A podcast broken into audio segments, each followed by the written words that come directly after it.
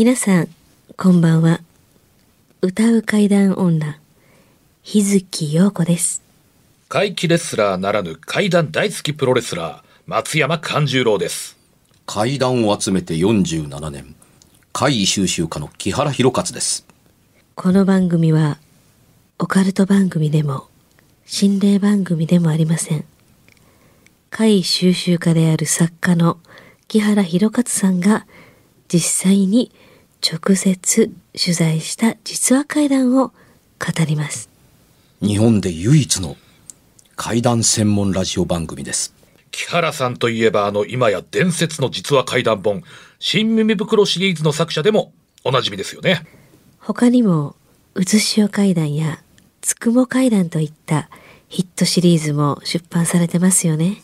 その木原さんによるこの世のものではない話、もののけの話、不可思議な話といった実話怪談を季節に関係なく毎週聞くことができるなんて、怪談マニアにとっては夢のような話ですよね。夢どころか悪夢よりも素晴らしいことですよ。それでは、あなたが最後まで無事にお聞きできることを祈ってます。怖い水曜日、存分に味わってください。さあ、というこさあ、とで。それでは、はいえーお便りなんですそう。以前、あの、透明ちゃんの話をね、した時に、ちょっといろんな透明ちゃんわからんことがあるなっていう話を。止まってくれる、ええうん。あの、ここから聞かれてるパーソナリティの、あのね、言葉だけで進んだら困る人もおると思うんですよ。はい。透明ちゃんっていきなり言われたら透明ドリちゃんやろか何やろかと思ったりする人いるので、んその透明怪獣かも分からんと思う人もおるから、ん前ってどんな話でしたっけ？っていうのはちょっとだけ話してくださいよ。あ、そうですね。まあ、あの、友人のもとにあの、透明ちゃんと名乗る、うんえー名乗ってたまあ、名付けたですからね。名付けた、名付けたはい。えーそういった女の子が常にいてんねや、で、常にということで。包丁とかナタを持ってた。そうそう持ってるんやと。で、えーまあ、姿は、えー見えなくて、えーその人からは。で、あの、あくまでもその、友達が語るうん。お話の中で、その透明ちゃんという人自物分のところにこんなおるんやで。あの、なんか、はい。ズームやってる時スカイプでなんかやり取りスカイプでやりしてる時そうそう、画その面上の。ことも含めて、はい。いろいろとだ相手は見えてるんだっけ？だスカイプをやってる相手が、いや、映像は見えてなかったみたいですね。見えてな。あ、そう。で音声だけのやり取りでスカイプを使った。で、あの、そもそも、あの、じゃあ、その頃から、昔からじゃあスカイプってそもそもあったっけとか、うん。はい。いろいろとあの細かい、ちょっとね、わからんとこがいっぱいあったん。で、ね。いろいろとその時に、えー出てきたうん。と思うんですけれども、それについてですね、はい。えー透明ちゃん再調査という件名でははい、はいえー、明石市の三木美さんラジオネーム三木で、美さん。三木美さんのご主。人の体験談だったんですよね。だからこれ。だから三木美さんがご主人に改めて聞き直したんですよ。ええそうだそうだそうだ。ありがとうございますちょ。っとラジオ番組っぽいな。どうぞお願いします。えー透明ちゃんの再調査の結果をお伝えします。はい。はい。まず、スカイプについてですが、設立は2003年のようです。なので、11年前にはあったのではないでしょうか。はい。A さんと主人との出会いはニコニコ動画です。A さんと主人は同じコミュニティに登録していたそうです。そのコミュニティの設立者はニコニコ生放送中にスカイプで登録者と通話をつなぎ、怖い体験談を聞くという配信をしていたらしく、昔からあったんだね。はい A さんの体験談を聞いた主人は、この人嘘くさい話してるな。ほんまの話か？もしかして自分が見ているものとは全く違う見え方をしてる人っておるんかなっていう興味から、コンタクトを取り、A さんとコンタクトを取り、えーたまに通話する交流を繰り返している際に、透明ちゃんの話を切り出されたそうです。A さんと透明ちゃんの馴れ初めに関しては、主人も聞いており、私も聞いていたのですが、えー私が嫌悪感を抱き、また放送できる内容なのかと考えたことも相まって、はいわざと書かなかった次第です。うん。とはいえ、主人が冗談だと思って聞き流していたので、えー細かな部分や手段、時系列、場所など不明な点ばかりです。うんうん。ざっくりとした流れでは、A さんが透明ちゃんのあまりの美少女ぶりに心を奪われ、接触を試みる。そこから自分の家に連れ込み、玄関で押し倒す。行為後に A さんが、えー透明ちゃんに、えー包丁で刺され、えー包丁については出会った時からすでに持っていたのか、えー行為後に持っていたことに気づいたのかは不明となっておりますが、えーことが終わった後に包丁で刺され、死ぬんかなと思いながら気絶。目覚めると透明ちゃんが消えていたが、数日後、ナタを持って再び現れる。そこからの一緒に暮らし出すというものです。どないせい言どうねんそのないせいっていうのは、話。まあ、それはね、なかなどないやかなかなかにね、えーと、なかなかハードですね。でしょ？う。読んでてもね、なく、いや、ちょっと、ちょっと、ちょっと、ちょちょっといいですか、はい。漫画の世界一回、一回、一回ちょっと、あのね、そもそもの話しますけど、はいどっこも透明とちゃうんとちゃうん。これ、まあ透明ではないね、見えてないとできひんことばっかりな。ね。まあ、その A さんにはもともと見えて A たさんには見えてて、前の話でも。で、他の人には見えてないから、他の人に、見えへんからだから透明ちゃん透明ちゃんっていう、うん他の人にとっての。でも、普通ね、そういう子に透明ちゃんってつけます？自分の主観でつけるんやったら見えてるわけですから、で透明ちゃんはおかしいと思います、知られるとなんかあかんみたいなこと言って、殺されるかなんか言ってました、言ってました。だから、なんか言まあ、ってた仮名と言い透明ますかねちゃんという。仮名をつけた。でも、名前聞くみたいな。あ、だから、その名前についても、うんこの後ちょっと続けてよろしいでしょうか？あ、あるんだ。あどうぞどうぞ。あ続きが聞かせて。透明ちゃんの名前をはあ。A さんが知った経緯も不明ですが、はあ。A さんが本名をポロッと言ってしまった詳細については、うん。A さんが主人と通話している時に、うん。透明ちゃんが、私の名前、よっか？よっか？よっか？と A さんにしつこく話しかけていたらしく、それを、うるさい！何々！と A さんが怒ったのを主人が不幸にも聞いてしまったらしいです。A さんが主人を心配しなかった理由を考えたのですが、自分は一度刺されても死ななかった。ということは、生きている人間には包丁は効かない。だから危険なことは起きないと思った。というのはいささか無理があるでしょうか。そう思っていたのなら、一度自分を刺したけど死ななかったし、何より心奪われるほどの美少女、だから一緒に暮らす、といった思考もこじつけられるような気がわずかにします。家の住所や間取りを A さんが突然話し出したこのような文章になっていいましたが、い実際には主人の方から A さんに話を振っていたそうです。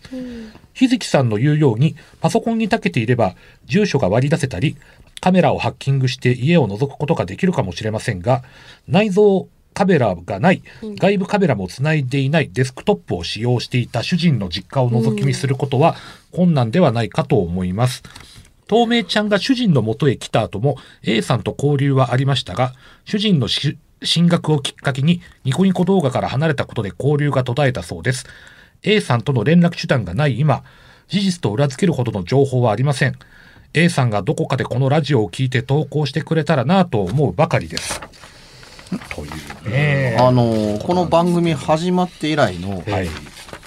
性質のお便りなんですけど、そうこれまでこの手の系列の投稿って、佐々木くん君跳ねてたでしょきっと。まあ、あっても跳ねてましたね。都市伝説的すぎるっていうのもあって。もあるし、これ、つまり音声、スカイプといっても音声だけなんでしょ？そうで、音声だけですでね、。あの、いわゆる、あの、ほとんどの会談が最近多くなってきてるというふうに耳にする、自己申告系だけですそうなん進んでいいいるまあ、わけで。まんま会談ですからうね。ん、で、ねい、いろんな問題もあったりするんですけども、包丁を持ってる人間というか、包丁を持ってるビジュアルのものとっていうのとの接し方っていうのが、ここで書かれてる通りのことというのは、まああまり起こらないもんうん。ですよ。それが、あの、刺されても死なないからっていうふうに片付けられるかって言ったら、多分そんなことはないと思うんです。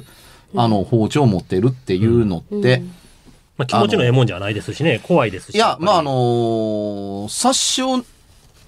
殺意の現れの道具を持っているものって、誰しもがそうですけれども、そんなに心穏やかでいられるものではなかったりするのと同時に、あのーとっても綺麗な女の子、あの容姿端麗、うん。なんていうかな、クールビューティーだとかっていうならわかるんですけど、はい。ハンデをしたみたいに美少女うんっていうのというのは、あのーはっきりしないものにつける容姿の総称だと思う。うん抽象的ですよね。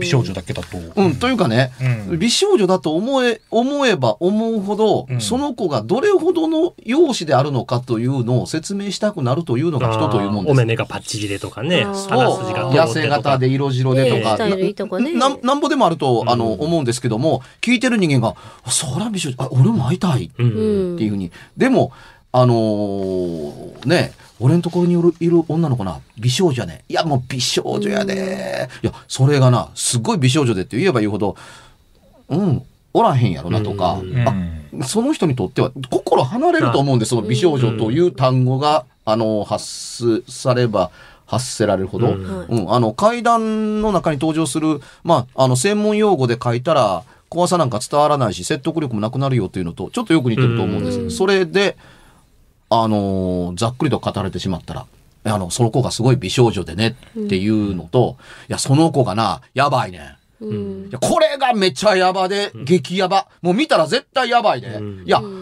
君が見ても、君が見てもヤバいと思うっていうのって、何を指してるのかが全くわからないのとちょっとよく似ています。ねう、うんんすっげえ美少女で。うんいや、もう美少女やから、もう思わず押し倒した美少女やねんって言ったら、おらへんのとちゃどうんかな。な、どんな美少女なんだろうね。ってなりますよね。まあね。どこが美少女で まあ、それに押し倒せるものだとか行為ができるものっていうようなものってつまり人やんかっていうのがあったりするわけだから、うんあの虚虚実実なんですけれども、うん。都合のええとこだけ実で、うん。都合の悪いところが虚なんですよこれ。うん。そうです。押し倒せんのに包丁では刺されないというかね、透き通るというか。そこですよね。そうん、だから、うん。だからこそこれまで多分ね、この手の、あの、投稿を佐々木くんが、あまあまあ、跳ねてたっていうのを、な、なんとなく面白そうだからっていうので、まあさすがに4年も5年もやってるので、そうですね。たまにはこんなんもと思って。たまにはこんなんもと思ったんですけれども、うんあの、あの、全部が、あの、デタライメアと言いたいのではなくて、スカイプで楽しむ、うん。あの、ストーリーものを、うんラジオで話してるかのごとく、相手、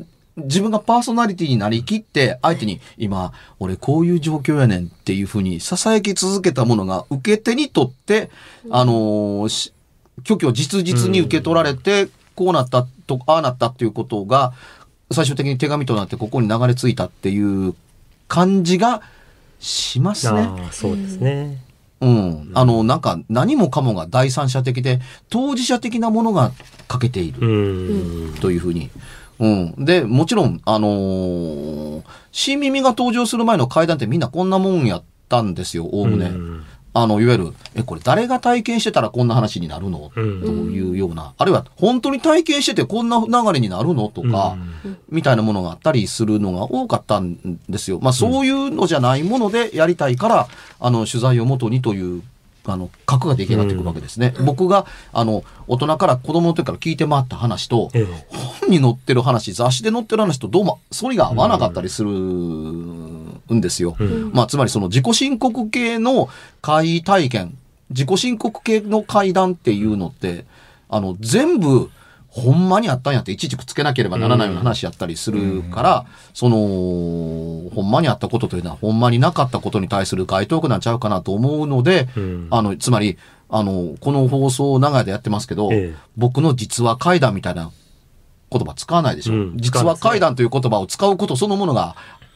俺は怪しいもんでも何でも OK やっていうことを言ってるかのように聞こえるようなので、ええあの、僕の使い方的にはないうん。というふうになってたりはするんですね。で、だからといって、嘘が目的ではないとは思うんです。あの、エンターテインメントとは嘘を楽しむ世界のことですから、うんという側面もあったりするので、うんうん、ただ、あの、こんな番組は、こういう、あの、こう、投稿を読むと、うんあの、夜中にやるラジオ番組やな。ああ、確かにそうですね。一応ね、うん刺されたは刺されたらしいんですよ。はい。で、あの包丁でね。ええうん。で、あ、死ぬんかなって思いながら気絶して、うん目が覚めると透明ちゃんは消えていて、うん数日後、うん再び現れて、うんで、その時にも持ってた包丁が、ナタにパワーアップしてたんですって。で、そっから一緒に暮らし出す流れにならないよね。普通ならないと思うんですけど恐怖ね。の方が勝つかな。あのね、ーパワーアップしてますからね。刺されたと思った時に気絶するっていう流れって僕ね、いかにも他人事やなと思って聞いてるんですよ。あーあの、刺された時に、うん。うわ刺されたとか、うんうわいたとかうんってな話が含まれてなければおかしいのが一個なのと、どこ刺されたに関してかは無頓着。ああ、まあ心臓なんか腹なんか、うんうんうんうんどこなんか。いや、だって抱きついた後にね、刺されるんだったら、おおむね背中ですよ。うん。あ、こう手をあ回して後ろからこうする。後ろから回してやるからっうん。ていうとこだったりするんです。んまた、飛びかかったとか、押し倒そうとした時っていうのであるならば、あの、もっと別なところが刺される、うんあーあの、はずだったりするんですよ。で、何より押し倒されたことが嫌なのであれならば、持ってる包丁を手放して、お前どけっていう行為になると思うんですよ。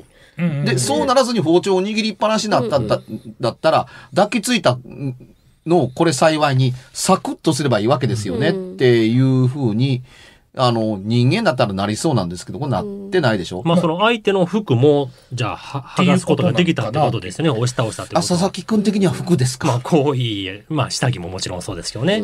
すべての衣服を剥ぎ取ったってことですね。これ、この7ダルもその行為のもしあ、まあそうです。そうなりますよね。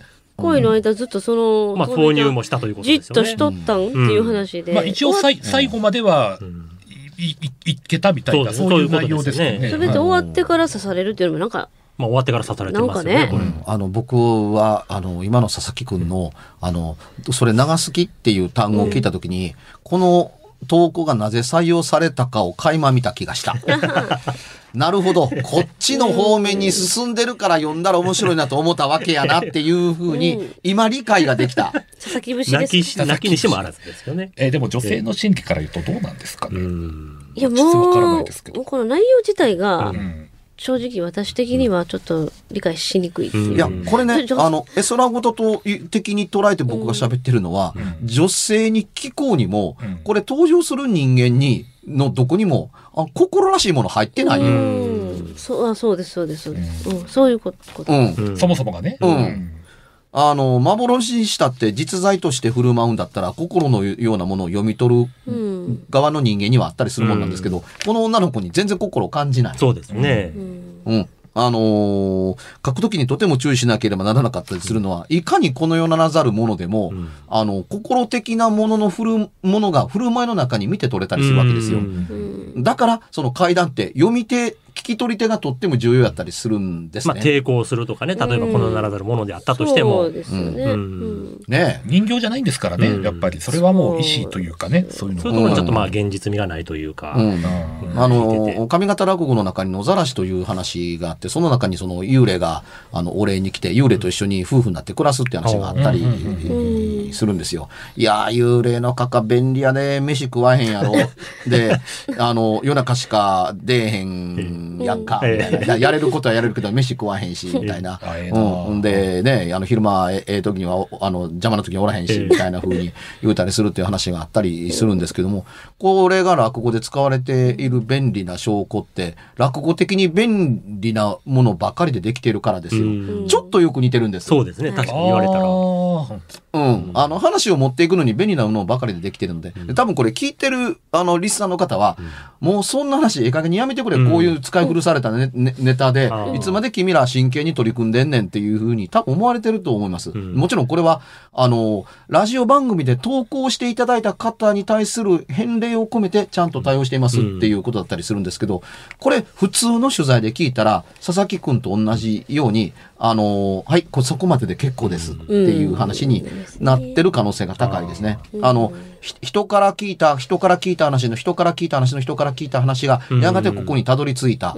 でも、つい向こうの体験者のかのように聞いてきましたっていうような、いわば佐々木君が言うた通りの都市伝説うんに、うん、あの、不往復というやつですね。んアルファベットを取ると、はいあの、いつ、どこで誰が何をしたかという感じなところが微妙に曖う昧。んで、まあ刺されたら何かしらね、気絶する前に、あ、刺されたけど、あ痛くないわとかって思うような気もしますよね。うんやるだけやった、あの、ことに対するうん。感想は全然ないのにね。うん。で刺されて次釜持ってた。うん、なった。あなた。ってていねや。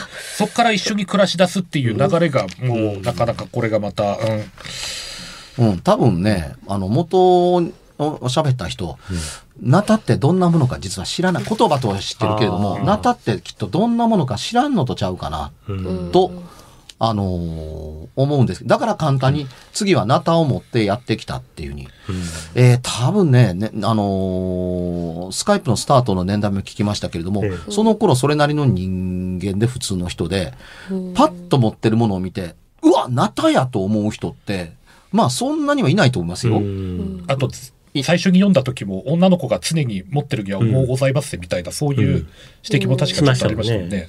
うん。ね。ナタですかっていう。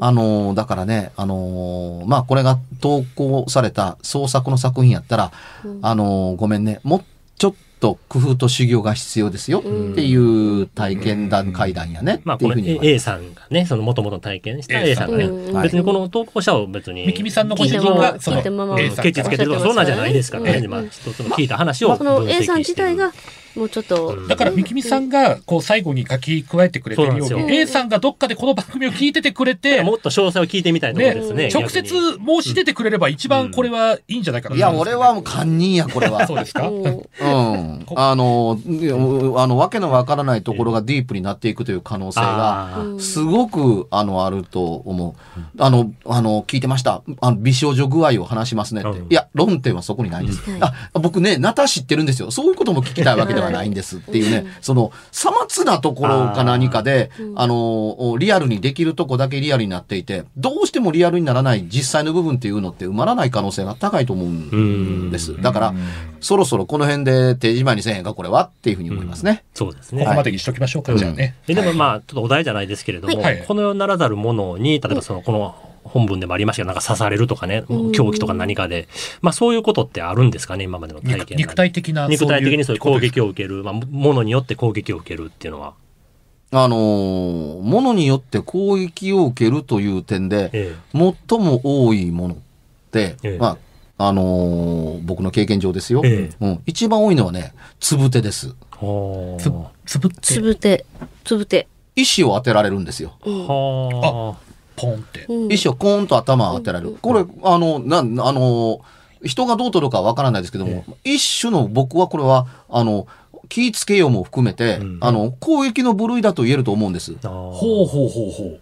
うんうん、そりゃ、ううんん。大きいものないですよ、だから。ええ。あまあまあ、強さも、まあそんな、そまあ、大きかったら、まあまあ、つぶてとは言わないんですけどね。うんそれはもう、あのね、小石が飛んできたから、うんでっかい石が飛んできたまでうんあったりするんですけれども、んあの、物理的に物を投げてきたっていうもので言うんだったらば、あの、つぶてが一番多いですね。い言い方を変えてみると、飛んできたのが石でよかったね。あ。そうですね。ああ、なるほどね。ううんん。えーみたいな。うん。で、あのーよくこの番組でかつて言ってた言葉に、怪談とホラー違いますっていうふうに、ホラーは創作物で、人為的に作られたもので、うん人為的なものが物理的に攻撃を、を物理的なものを使って攻撃してきて人を殺すもんです。うん。それはホラーですもんね。そう。ううんん。つまり、ホラーって、映画とか小説とかゲームとかの中にしかないもんだったりするんですよ。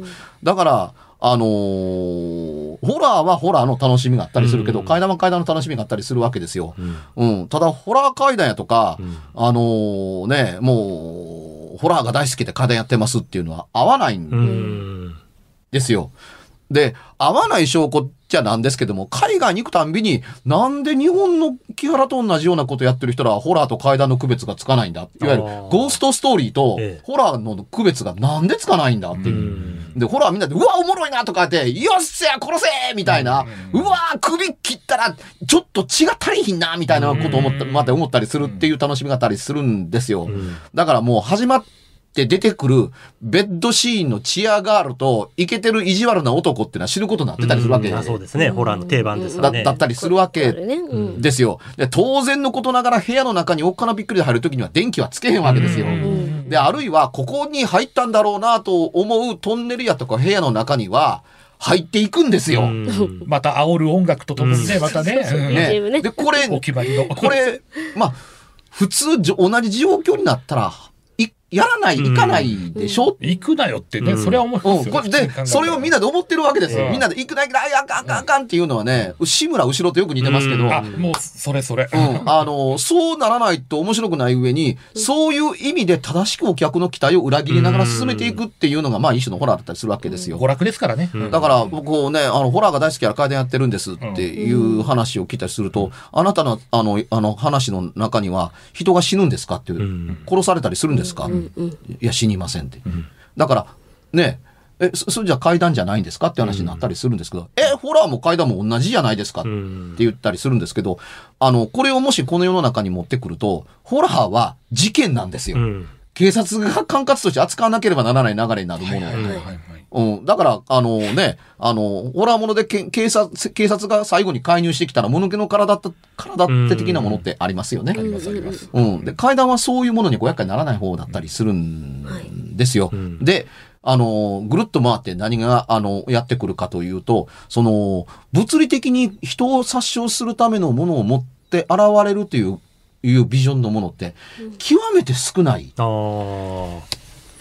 ですね。まあこのやこの世にならざるもののビジョンとして、まあ、透明ちゃんはね、包丁とかナタとか、まあ、わかりやすい。ちょっとまあホラー要素が入ってでますからね。ね、あの、ね。階段的に考えたらね、ええ包丁を持ったものが出てくる理由っていうのって、あんまりないという理屈が一個であるんですよ。うん。本に書いたことはないですけど、ええ。あのーその素体となった、話の素体となったものが、ええまああるとしますよね。ええ包丁を持って現れてる人間は、目的を果たしてるから、うんこの世に残ってなきゃならないことはないと思うんですよ。なるほど。うん。で、あ、じゃあ目的が、あの、果たせないままさまよってるかもしれないじゃないですかって言うんだったら、うんじゃあ目的の相手のところに現ればいいだけでしょ、うんっていう話にしかならないので、ええ全く知らないあなたのところに現れなきゃならない理由。うんだって違うねんもん。現れた瞬間に、僕違います。うんあなた誰ですかって言ったら、はあ、って消えれば済むだけの話。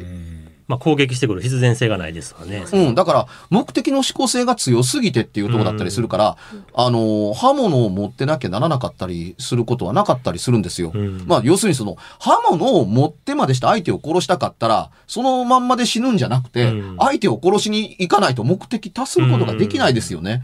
死んで刃物を持って目的を達成しに行くのっておかしくないですか、うん。ねだって死んだら目的達せられないかもしれないわけ。だから、うんだから人は武器を持たない相手を、あの、落とし込めたいと思う、あの、方向性で、呪詛に走るわけですよ。うんすね道具のない方法論で何とかしたいというふうに、あの、行くわけですよね。うんだから、物理のものを手にしてる必要性がうん。ないないですね。言い方変えてみると、武器を持って何とかするぐらいだったら阻止されてしまいます。うん。可能性としては。うんだから、あらゆるプロテクト、あの、あらゆる防御というのをすり抜けて、相手だけに、お、の何かを射抜くためには、というのって、呪詛だけでしょ？そうですね。高い壁関係ない、うん庭に放ってある犬関係ない。ううんん。厳重な扉、あの、関係ない。うん寝てるし、んそいつのま枕元に立って、己に屈しっていうふうに立ちゃ、まあ、そんなこと言うたら、あ、誰々さんだねって言うだから、うん。うんバレちゃうからそんなことはないですけども、あの、構造としてはそうです。うん。で寝てる最中に直に、うわー言うて、うん。もがき苦しんで死んでくれたらええわけ,、うん。ええわけでしょっていうのが、あの、映画やドラマなんかで簡単に描かれそうな、うん。あの、辞書で、うん、あの、ね。あの、木に、コーンってやって、はい。うん。カーン！あああいうやつ。ーゴーン！ムエ！ーみたいなことをやった方が ええ、まあ理屈的にはええんちゃうかっていうとこですから、うん、あのいや、金槌と釘なんちゃうんっていうぐらいなもんだと思うんですよ。だから、あの当然僕の階段の中でその武器的なものを手に持って現れるというものって、あのないですね。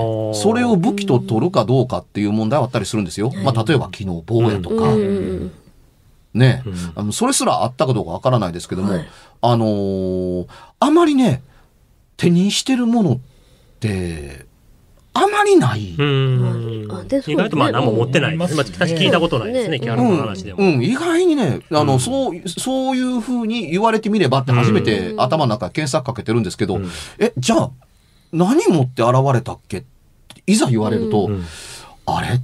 ほとんど手ぶらと違う。うん。そうですね、手ぶらのイメージですね。だから必然性とかそういう言葉で考えてみるとね、うん。だから落ち武者が刀持ってるとかそういうんだったらわかるじゃないですか、うん。だからなぜ持ってるかとか、うん。持つ必要がねそうですね。やっぱり。はいいやー、でもね、落ち武者が刀持ってるっていうのも、まあまあ、相当難しかったりすると思うんですよ。昔から思いながらも、まあそういう目撃をそのまま取材して書いてるから、はいあったりしますけど、はい。うん、あのー落ち武者が刀持ってるって、どうやったら落ち武者になって刀持ったまま死ねるんやろうなと思ったりする、という考え方はあったりするんですよ。落ち武者こそ手ぶらで歩いてるから、ん。あのー、脳みに袋叩きにあるんちゃうかなと思ったりする。そうかそうか、うん。うん。まあ矢はつきね刀は折れてってなってる可能性がありますもん。うん。ね。つまりね、落ち武者の幽霊だと分かるような記号を持って現れてるところに、昔随分創作があったと思うんです。あー。なるほどね。鎧着てね、かザンパラが見れてって。そう。ええ。で必ずしもそんな格好とは限らない。そう。おおむね戦場で鎧着てる人の方が少なかったりするんですけども、おちというか、武者であること、そのものばかりが出てくることに、んあの、多大なる疑問があったりするわけですよ。うん。あのーそんなに足軽は何未練がないのか、この世にと思ったりするわけだからですね。うん。で、そんな武将がそんなにうろちょろしてんのかいっていうふうに思うという考え方があるんですよ。それは目撃談を疑うとか、どうのこうのというのとは全く別次元の考え方として、うんあの、落ち武者で片付けられたら片付くことばかりが残るのっていうのは、作為的に残されてることが多すぎはしないかと言ってるわけです。うんつまり、バーッと出た時に、あ、足軽か。あ、ええねん。足軽は、あの、面白くないから。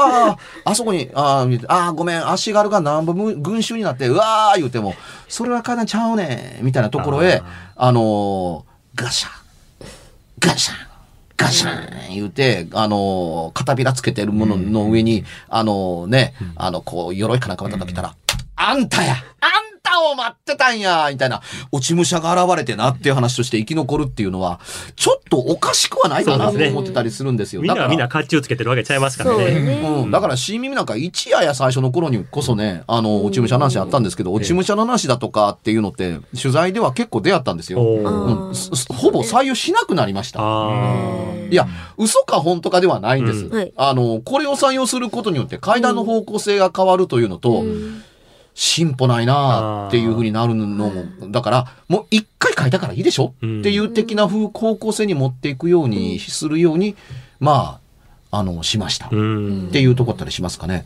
でもね、言えてみようやけれども、手ぶらか？うん。あの、何も持って何も持ってないのか、意外と。うん。いや、それは細かく探ったら、さ探せや、1話か2話かなんか持ってたかもわからないけど、うん。あのーパッと出せって言われると、え、何も持ってないですよっていう形式があまりにも、あのー多いな。だこれは、あの、別に法則ではないと思うんですけど、あの、そこまでないと、理屈的には階段で現れるこの世ならざるものは手ぶらですっていう何かが出来上がりそうな気がしたので、ちょっとあ、勉強しました、みたいな。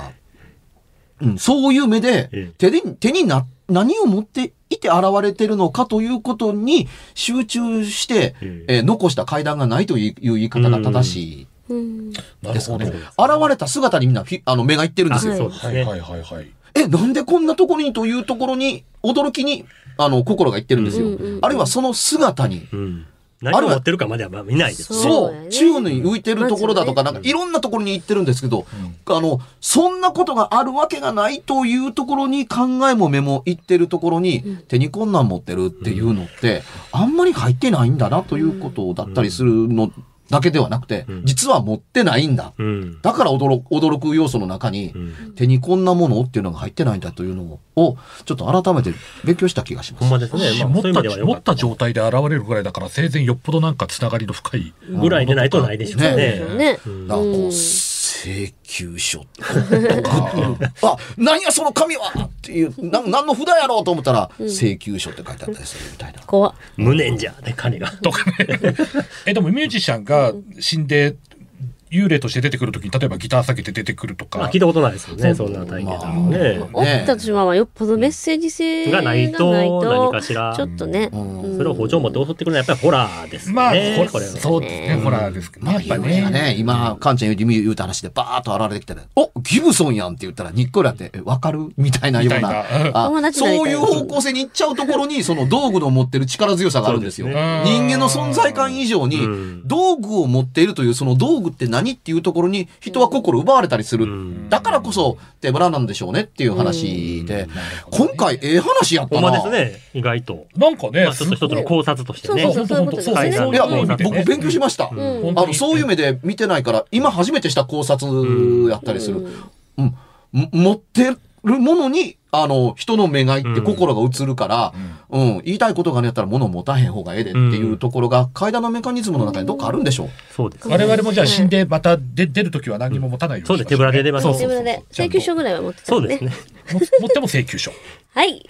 告知いきましょうえー松山勘十郎はですね、えー来年4月4日、おかまの日に大衆プロレス、松山座公演再開の日を決めておりますけれども、無事開催できるのを強く願うばかりでございます。松山勘十郎で検索すると、ブログや SNS いろいろ出てきますんで、ぜひ情報をゲットしてください。はい。日月陽子は、つに点々のひらがなで日月陽子です。えー私の方もいろいろね、えー SNS など情報上がっていると思いますので、チェックよろしくお願いいたします。はいえー、12月の最終金曜日といえば、多分26日ですかね。えーニコニコ生放送の、あの、今年の締めくくり、あの、市民袋のトークライブがなく、全部中止にしましたので、えーニコ生で、あの、月物年ニコ生でもやろうかなと、今、思いつきました。あ今ですか？の、ぜひともニコニコ生放送をお付き合いいただければと思います。番組では、別冊怪談ラジオを販売しております。ちょっと普通の地上波のラジオでは放送できない僕の体験を、あの、語っています。二度と本の形でまとめるつもりのない話が入っていますので、ぜひお聞きになってくださればと。どうやったら帰るの？詳しくは、ラジオ関西の怪談ラジオのホームページをご覧になって、ぜひともお買い求めいただければと思います。今夜はいかがでしたでしょうか？何もなければいいんですが。え？ちょっと、あなたの城、誰ですか？番組ではお便りや感想のほか、あなたが体験した怖い話や、あなたが聞いた身近な人の不思議な体験、また怖い写真や曰く因縁のあるものなどもお待ちしています。メールの宛先は、階段アットマーク jocr.jp k-a-i-d-a-n アットマーク jocr.jp ファックスは078-361-0005 078-361-0005おはがきは郵便番号650-8580ラジオ関西階段ラジオ怖い水曜日までぜひ、本物の怖い話を私に教えてください。お相手は、歌う怪談女、日月陽子と、怪談大好きプロレスラー松山勘十郎と、そして階段を集めて47年、木原博一でした。それではまた来週、お耳にかかりましょう。この一週間、あなたが無事でありますように。